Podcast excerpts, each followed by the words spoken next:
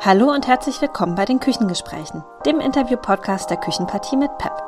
Als Informprojekt zur Ernährungskompetenz für Jung und Alt, durchgeführt von der Plattform Ernährung und Bewegung, PEP, bringen wir in Deutschland zwei Generationen über das gemeinsame Kochen zusammen, um Ernährungskompetenz zu stärken, Spaß am Kochen zu vermitteln und den Austausch der Generationen anzustoßen. Gerade die ältere Generation trägt ganz viel Wissen in sich und genau darum soll es gehen. Wir sprechen mit spannenden Menschen über Esskultur, Lebensmittelproduktion und persönliche Erinnerungen. Hallo, herzlich willkommen zum Podcast Die Küchengespräche.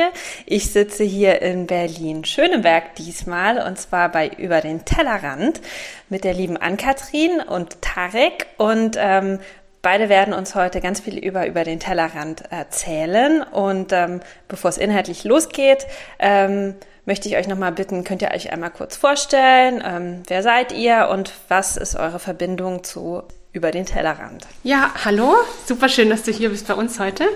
Ähm, mein Name ist Ann-Kathrin und ich arbeite seit ähm, Herbst 2020 bei Über den Tellerrand und mache die Kommunikation. Deshalb kam deine Anfrage auch an mich rein und genau, jetzt freue ich mich, dass wir uns heute unterhalten.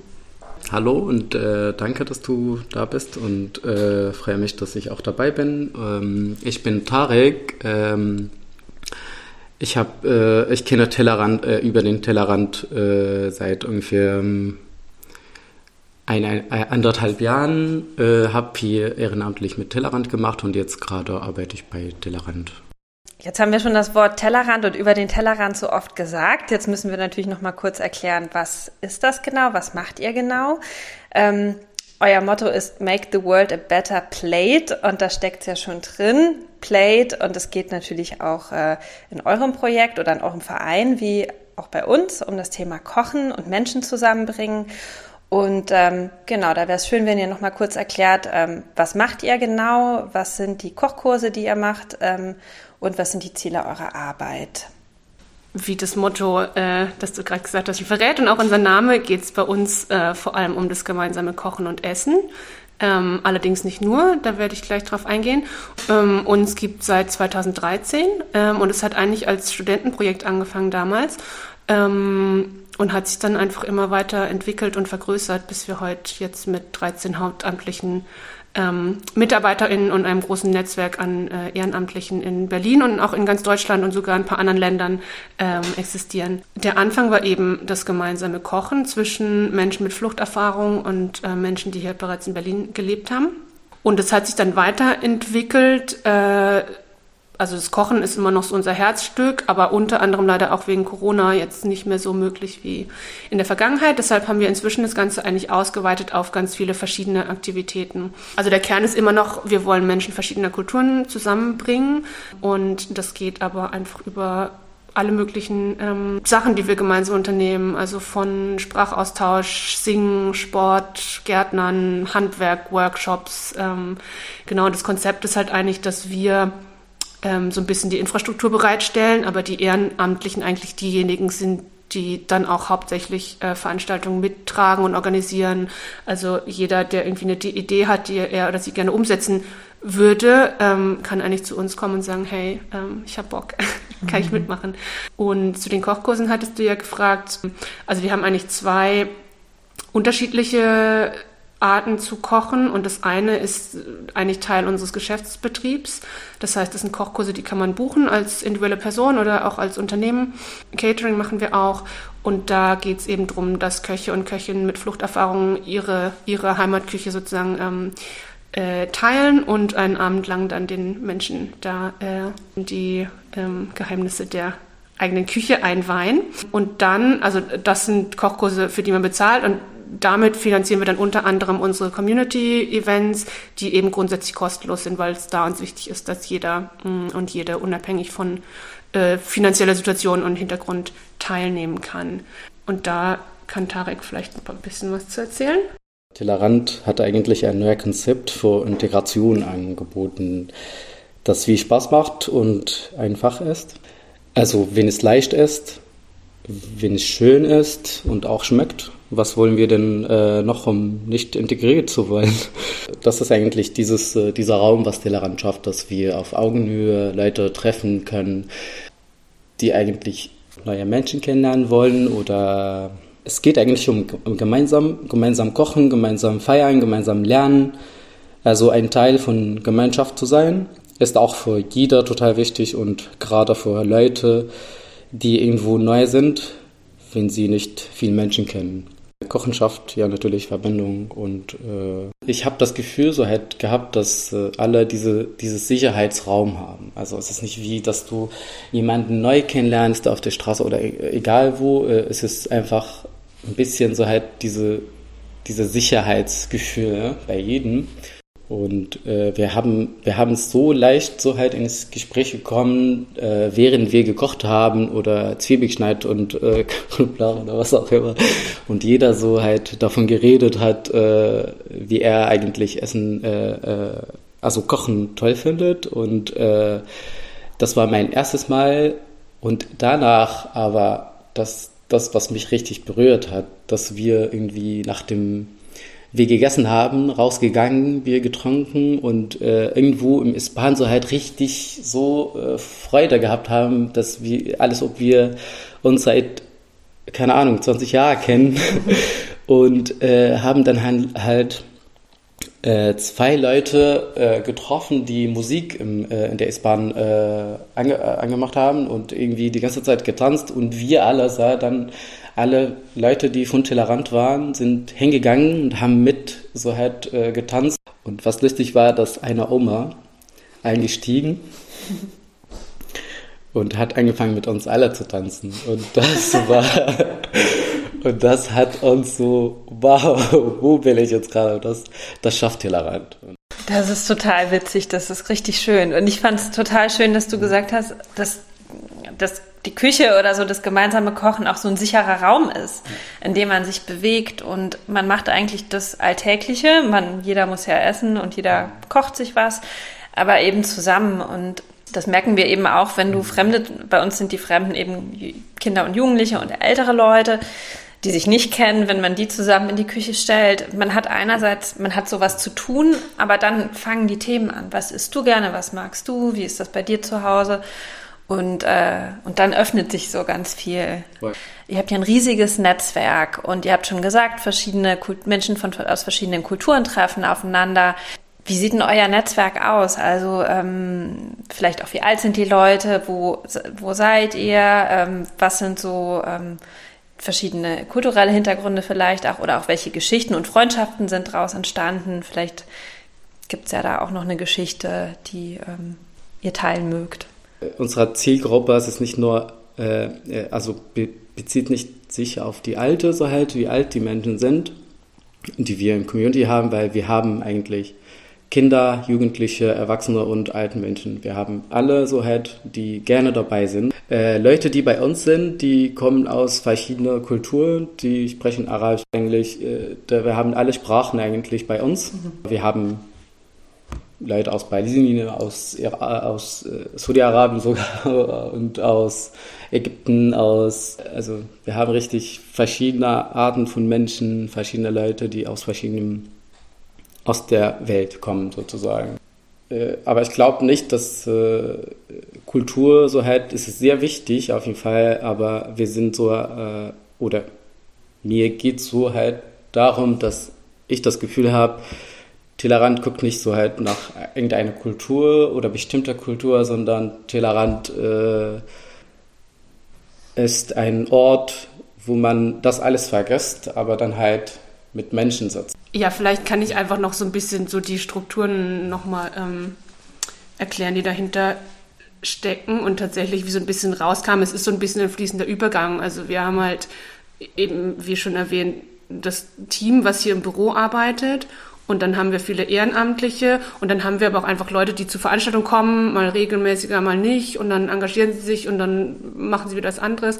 Also da sind die Grenzen eigentlich sehr, ähm, sehr fließend.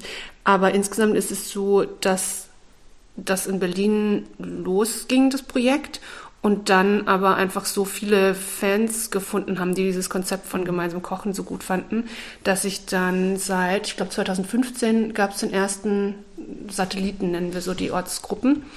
Ähm, hat der sich gegründet und jetzt mittlerweile haben wir in fast 40 Städten in Deutschland und ähm, weltweit über den Tellerrand Gruppen, die eigentlich auch das machen, was wir hier machen. Und was aber interessant ist, ist, dass viele auch ein bisschen so unterschiedliche Profile haben. Also in Berlin sind wir schon eher so unser Alter, bestimmte Generation. Aber in anderen Städten und auch kleineren Orten sind es dann auch zum Teil Senioren und Seniorinnen, die sich dann irgendwie zusammentun und äh, kochen wollen. Mhm. Ähm, und das ist eigentlich das Schöne, dass wir wirklich versuchen, ja, klar, immer diesen interkulturellen Aspekt zu haben, aber wirklich auch jeden unabhängig von ne, Hintergrund, Religion, Nationalität einzuladen, dabei mhm. zu sein. Ich habe noch eine Frage zu dem Thema. Ähm Essen und Identität und Essen und Heimat. Nämlich ganz egal, wo man herkommt, ob man aus dem bayerischen Dorf kommt oder aus Brasilien. Wir haben das ja auch, glaube ich, alle, dass es so ein Essen der Kindheit gibt oder irgendeine Speise, über die man so die einen so öffnet und über die man dann plötzlich so ganz viel erzählen kann und mit der man ganz viel verbindet und wo dann ganz tolle Geschichten entstehen. Und du hast ja eben auch gesagt, dass ihr auch Catering macht und dann werden äh, verschiedene Küchen vorgestellt und die ähm, diejenigen, die das durchführen, erzählen ein bisschen ähm, zu der Geschichte oder auch, ihre, auch der, der Herkunft der Speisen. Wie nehmt ihr die Beziehung wahr zu dem, dem, was ihr, was gekocht wird in euren Kochgruppen? Also das Essen ist ja nicht nur, damit die Leute, die dort sind, satt werden, sondern die, die Teilnehmenden überlegen sich ja sicher auch, warum sie was kochen, ja, und was wollen sie den anderen vielleicht zeigen und gibt es da vielleicht irgendwas, eine Geschichte, die euch in den Kopf kommt? Identität und Heimat. Also wenn ich die alte Definition eigentlich von Identität und Heimat so halt äh, lese, dann ist das so un, un, also es ist einfach unrealistisch für mich. Also ich kann das nicht so verstehen, dass äh, Heimat so halt äh, bedeutet irgendwie äh, Grenzen mit Gesetzen und äh, keine Ahnung politische Leute und was auch immer Leute, äh, Gruppen von Menschen, die zusammenleben. Äh, also für mich Heimat war so ein bisschen anders. Und zwar, was, was, was Schönes ist, dass wir auch bei Tellerrand eigentlich, ähm, das ist ein Begegnungswerkstatt. Das sind auch Menschen, die eigentlich sich treffen, um so über Begriffen zu reden. Äh, nicht nur über Begriffen, es ist einfach mehr, aber ich sage das so halt einfach, einfach gesagt, dass, dass ich auch dabei war, als ich auch Tellerrand kennengelernt habe und habe mitgemacht und wir haben diese, dieses Thema gehabt, Identität und Heimat. Mhm. Und äh, es war, das Ergebnis war so krass, weil wir eigentlich alle das Thema Heimat und äh, Identität komplett anders gesehen. Mhm. Und jeder hat das irgendwie, jeder hat gesagt, dass ja Heimat für mich ist mein Eltern so halt, oder äh, mein Zuhause oder ich fühle mich so halt äh, in meiner Heimat, wenn ich irgendwie äh, was erlebe oder was habe und so. Äh, und Heimat war für mich eigentlich äh, eine, also war für mich ein Zeit und Ort. Also die zusammen sich, die wir auf Arabisch Samakan, also Zeit und Ort, die lebendig sind, die, ähm, äh, die Gefühle haben, die etwas in sich haben. So. Also wir nennen das auf Arabisch, wie gesagt, Samakan und äh, also das ist Saman ist die Zeit und äh, Makan ist die Ort und wir haben dieses Wort erfunden, äh, Samarkan und ich finde, dieses Wort wirklich beschreibt, was Heimat bedeutet. Wenn ich das so höre, dann äh, denke denk ich an eine Person, äh, an einem Ort, mit dem ich eigentlich jetzt gerade bin. Und das ist für mich Heimat. Äh, also einfach gesagt, Heimat für mich ein, ein Speise, die ich auch mit einer Person teile, an einem Ort, während wir zusammen so glücklich sind. Das ist eigentlich für mich Heimat. So. Und äh, das bezeichnet dann halt meine Identität. Ich liebe das, ich bin so und äh, ich wurde so halt akzeptiert, wie ich bin.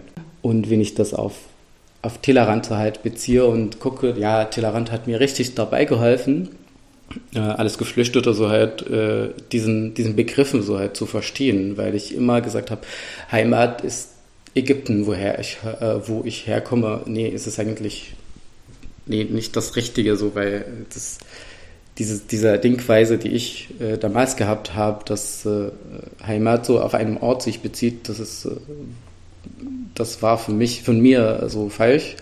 Und das, was ich für mich jetzt gerade erfunden habe, das, ja, das ist ein Ort, aber dann musste doch ein, also Menschen auch dabei sein, um das zu, äh, um das zu, äh, um dieses, äh, um dieses Sicherheit, Sicherheitsgefühl zu geben, um man sich wirklich gut fühlen kann. Und wenn ich in Ägypten bin und äh, keine Ahnung und keine Sicherheit habe, da ist es nie, das wird nie Heimat sein. Also für mich wird das nie ein Heimat sein, weil die Sicherheit fehlt.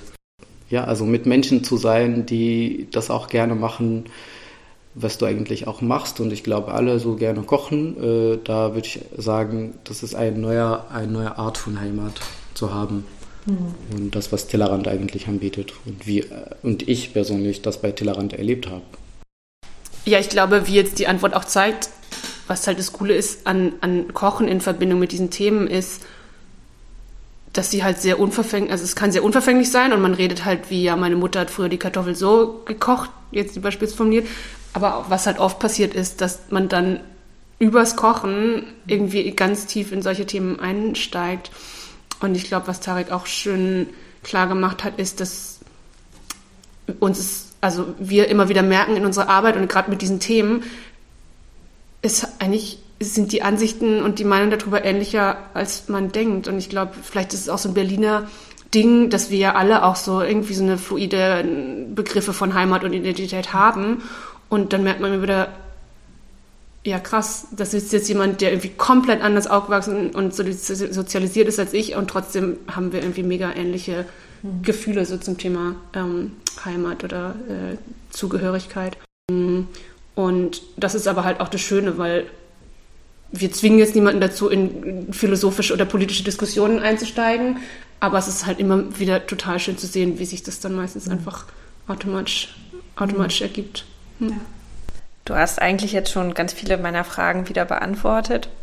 Ähm, ich würde trotzdem noch mal einmal kurz zum Thema Kochen noch zurück. Äh, vielleicht noch eine letzte Frage dazu. Wir haben das immer hier und da angerissen jetzt schon, aber wenn ihr das jetzt so ganz knapp zusammenfassen würdet, welche Kraft steckt im Akt des gemeinsamen Kochens? Es gibt auch ein Sprichwort, dass man sagt, ähm, man kennt eine Person erst, wenn man mit ihr zusammen gegessen hat. Ich glaube, da steckt auch viel so das Thema Vertrauen vielleicht auch drin. Ja, vielleicht fällt euch da noch was anderes zu ein. Also mir fiel natürlich ein, Liebe geht durch den Magen. Und wie viele äh, lustige Sprichwörter hat es ja vermutlich auch einen wahren Kern. Äh, und also für mich ist, glaube ich, wirklich die Kraft des gemeinsamen Kochen und Kochens und Essens, dass es Menschen auf eine Weise, auf irgendwie eine intime und persönliche Weise zusammenbringt ähm, in einer sehr kurzen Zeit, wie es sonst wenig Aktivitäten vermögen, glaube ich. Mhm. Ähm, und wie auch schon erwähnt wurde, einfach das so wie so eine universelle Sprache ist. So jeder hat irgendwas zum Thema Essen und Kochen zu sagen. Jeder hat es schon mal gemacht. Alle haben Geschichten dazu. Mm. Und das ist, glaube ich, das, was einfach diese, diese Verbindung so stark schafft. Mhm. Plus alle essen gern eigentlich, oder? Wenn man mal ehrlich ist. Ich glaube auch, ähm, Sicherheit und äh, nicht beurteilt. So, weil, und wenn wir dann halt das schaffen, dass die Leute sich so halt äh, sich treffen und äh, dabei das Gefühl zu haben, dass sie nicht von anderen so halt beurteilt werden. Wir sind alle von Tellerrand zum Beispiel. Also das heißt, äh, wir kochen gerne, wir lachen, wir, keine, wir, wir haben viel Spaß, das ist das und das haben wir im Hinter, also im Bewusstsein. Äh, und so habe ich eigentlich äh, das so verstanden, dass äh, so, so das verstanden, dass äh, ah, okay, ich treffe jetzt gerade Menschen, die eigentlich gerne zusammen kochen und äh, alles, was äh, ich würde nicht be verurteilt, weil ich keine Ahnung irgendwas mache, sondern ich würde auf die Augen nur sozusagen, wir sind so auf die Augen nur und äh, dass ich sie etwas beibringe. Also das, das gibt auch viel Sicherheit, wenn man denkt, ja, okay, ich werde nicht so da sitzen und gucken und nichts machen so und einfach dieses Art von Integration, so halt, äh, ja, sitz dich, lernen, äh, keine Ahnung, was auch immer und äh, da musst du das schaffen, damit, damit du hier akzeptiert wärst.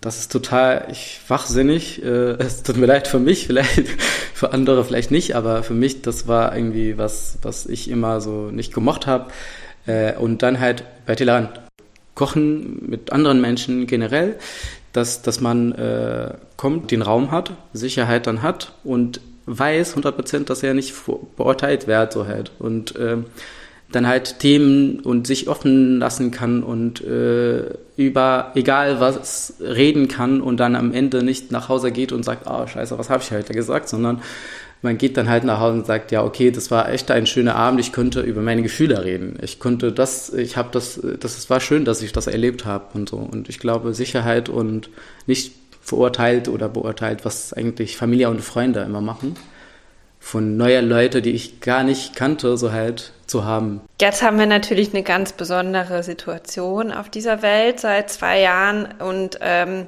das, was ja auch so ein bisschen der Kern eurer Arbeit ist, äh, dass Leute zusammenkommen, fiel ja aus oder war nur in kleinen Gruppen oder mit Abstand und so weiter möglich. Und ähm, bei uns war das auch so. Wir mussten uns in diesen Kochkursen, Kochaktionen, die wir gemacht haben, auch immer natürlich Hygieneregeln, Abstand mit Maske. Das war nicht ideale, der ideale Zustand. Und jetzt mit einem Blick in die positive Zukunft ähm, finde ich das schon beeindruckend, wie groß euer Netzwerk schon ist und dass ihr natürlich nicht nur miteinander kocht, wie du eben an Kathrin eben schon gesagt hast, dass ihr auch Sprachcafés habt und tanzt und singt und alle möglichen Angebote habt.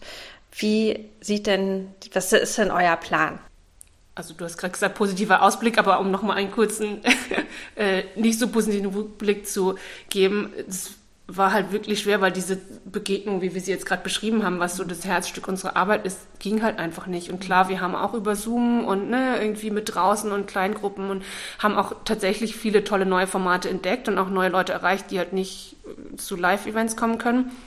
Aber wenn wir ehrlich sind, wir haben es alle super doll vermisst und tun es auch mhm. immer noch. Ähm, so die Kochkurse pausieren jetzt auch gerade wieder, aber die fahren wir jetzt schon langsam wieder hoch. Und letzten Sommer haben wir auch schon relativ viel einfach draußen dann an, an Kochevents und so wieder gemacht. Und ich glaube, ja, das ist das, wohin wir wieder steuern gern möchten. Ähm, einfach auch, weil, also nicht nur wir vermissen, sondern wir haben einfach auch gesehen, so in unserer Community, es ist halt, wer ist von Kurzarbeit betroffen, ne? Wer, weiß nicht, also wir haben auch oft gehört, dass dann die Menschen keine Gelegenheit mehr Deutsch zu sprechen, weil halt, ne, die, die Kontakte da weg waren und ähm, deshalb liegt uns das halt sehr am Herzen, da einfach wieder wirklich diese, mhm. diesen Zugang zu schaffen. Naja, ich wünsche auch mir, dass, dass es wieder so halt losgeht, also dass wir dann äh, richtig, äh, ja, wer sind irgendwas unternehmen können, dass, dass die Pandemie irgendwann so halt sich endet und dass wir wieder so halt noch äh, mehr Leute zu uns bringen können, die gerne so halt bei uns äh, was machen wollen. Wir hatten auch sehr coole Gespräche, sehr schöne äh, Spielabende, auch die wir auch bei Tellerrand, ähm, bei Zoom oder was auch immer so halt ähm, anbieten und äh, Sprachcafé oder so, das ist, äh, es macht immer auch, also für mich macht auch viel Spaß, ehrlich gesagt, weil ich immer die Hoffnung habe, ja, solange sie da sind und dass wir uns treffen und dann, dann hat jeder so, das so halt unbewusst in sich, dass irgendwann ein Ende hat und dass wir wieder uns treffen können. Und äh, da, das äh, finde ich auch eine ein Motivation, um auch weiterzumachen und weiter zu wachsen ich komme jetzt tatsächlich schon zur letzten Frage und ähm, die lautet, äh, was war eure Lieblingsspeise, als ihr ein Kind wart und was ist heute eure Lieblingsspeise, falls ihr das denn so einfach beantworten könnt? Also ich fand es als Kind immer schon, als man diese Freundebücher geschrieben hat, fand ich es immer super schwer, mich für ein Gericht zu entscheiden. Aber ähm, meine Eltern kommen beide aus dem Hamburger Raum und ich bin aber im Schwarzwald aufgewachsen. Und deshalb fand ich immer so diese, diese nordischen Gerichte, die man irgendwie in Baden, also das Baden, äh, nicht kennt, immer so besonders. Also wir hatten da so einen, so einen Nudelauflauf, aber mit so, so einem süßen Nudelauflauf zum Beispiel.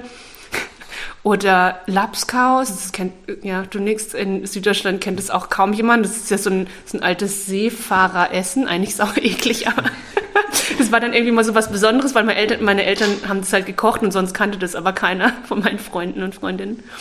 Mm, und heute finde ich es, glaube ich, genauso schwer zu beantworten, aber ich habe tatsächlich so die koreanische Küche für mich mhm. ähm, sehr spät, aber dann mit Leidenschaft entdeckt. Und da gibt es ja in Berlin auch sehr, sehr, sehr viele tolle ähm, Restaurants und Möglichkeiten. Also mit einem Teller Bibimbap kriegt man mich auf jeden Fall immer an den Tisch. Äh, das, was äh, meine Mutter immer so früher gemacht hat, und, äh, aber dann halt mit verschiedenen Arten und so. Und das nennt man Cider. Also Mehl mit Milch und Zucker, mit äh, irgendwas anderes, weiß ich nicht viel zu mehr, äh, äh, die meine Mutter immer gemacht hat, so halt, wenn wir ähm, wenn mein Vater nicht dabei war und also um die Kinder schlafen zu, zum Schlaf zu bringen. Genau, das ja äh, ja das das fand ich immer so halt lecker, weil ich nichts anderes kannte. also, aber nee, jetzt mittlerweile merke ich, dass äh, ein, ein mein Lieblingsgericht so halt in meiner Kindheit war. Und dass ich das äh, bis heute versuche, so halt alleine zu machen und das kriege ich nicht hin. und ich weiß nicht, wie sie das immer gemacht hat. Und das Seide ist sehr, sehr ägyptisch, so halt aus dem Herz der Südägypten, so auch, der nicht viele Ägypter auch kennen. So. Es kommt aus einem Ort, die hm, sehr bekannt ist für, ja, für nicht gut kochen zu können.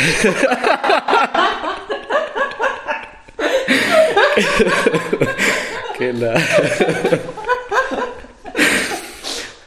äh, ja, aber ich liebe es. Also ich, ich mag es immer noch. ja. Äh, jetzt mittlerweile ist die syrische Küche. Also ich habe eigentlich bei mir war das so, dass äh, Ägypten und ich habe nie Schauer in meinem Leben gehabt, bis ich nach Deutschland gekommen bin. Also ich war ja in verschiedenen Ländern, in arabischen Ländern, aber ich freue mich wirklich, dass ich diese Küche irgendwie kennengelernt habe obwohl ich äh, auch aus dem arabischen Kontext auch komme, also aus dem arabischen Ländern komme, aber die habe ich nie vorher richtig so halt kennengelernt, bis ich äh, äh, nach Deutschland gekommen bin. Ja, das mag ich sehr gerne. Äh, auch noch äh, die, äh, die vietnamesische Küche, die, die ist so geil. Die ist mhm. richtig anders und ja, die ist echt lecker. Da hat man ja auch sowohl syrisch als auch vietnamesisch kann man in Berlin sich ja auch äh, Monate durch die Stadtviertel essen und ähm, hat, findet dann immer noch einen Laden, der irgendwas noch leckerer macht, als es sowieso schon ist. Vielen, vielen Dank für das Gespräch. Ich fand es ganz toll und danke, dass ich äh, hier vorbeikommen konnte und ähm, alles Gute für das nächste Jahr, dieses Jahr und alles weitere, was kommt. Vielen lieben Dank. Danke Dankeschön. euch. Die Küchenpartie mit PEP wird vom Bundesministerium für Ernährung und Landwirtschaft im Rahmen des Nationalen Aktionsplans in Form gefördert und von der Plattform Ernährung und Bewegung durchgeführt. Weiterführende Informationen finden Sie auf www.dieküchenpartie.de.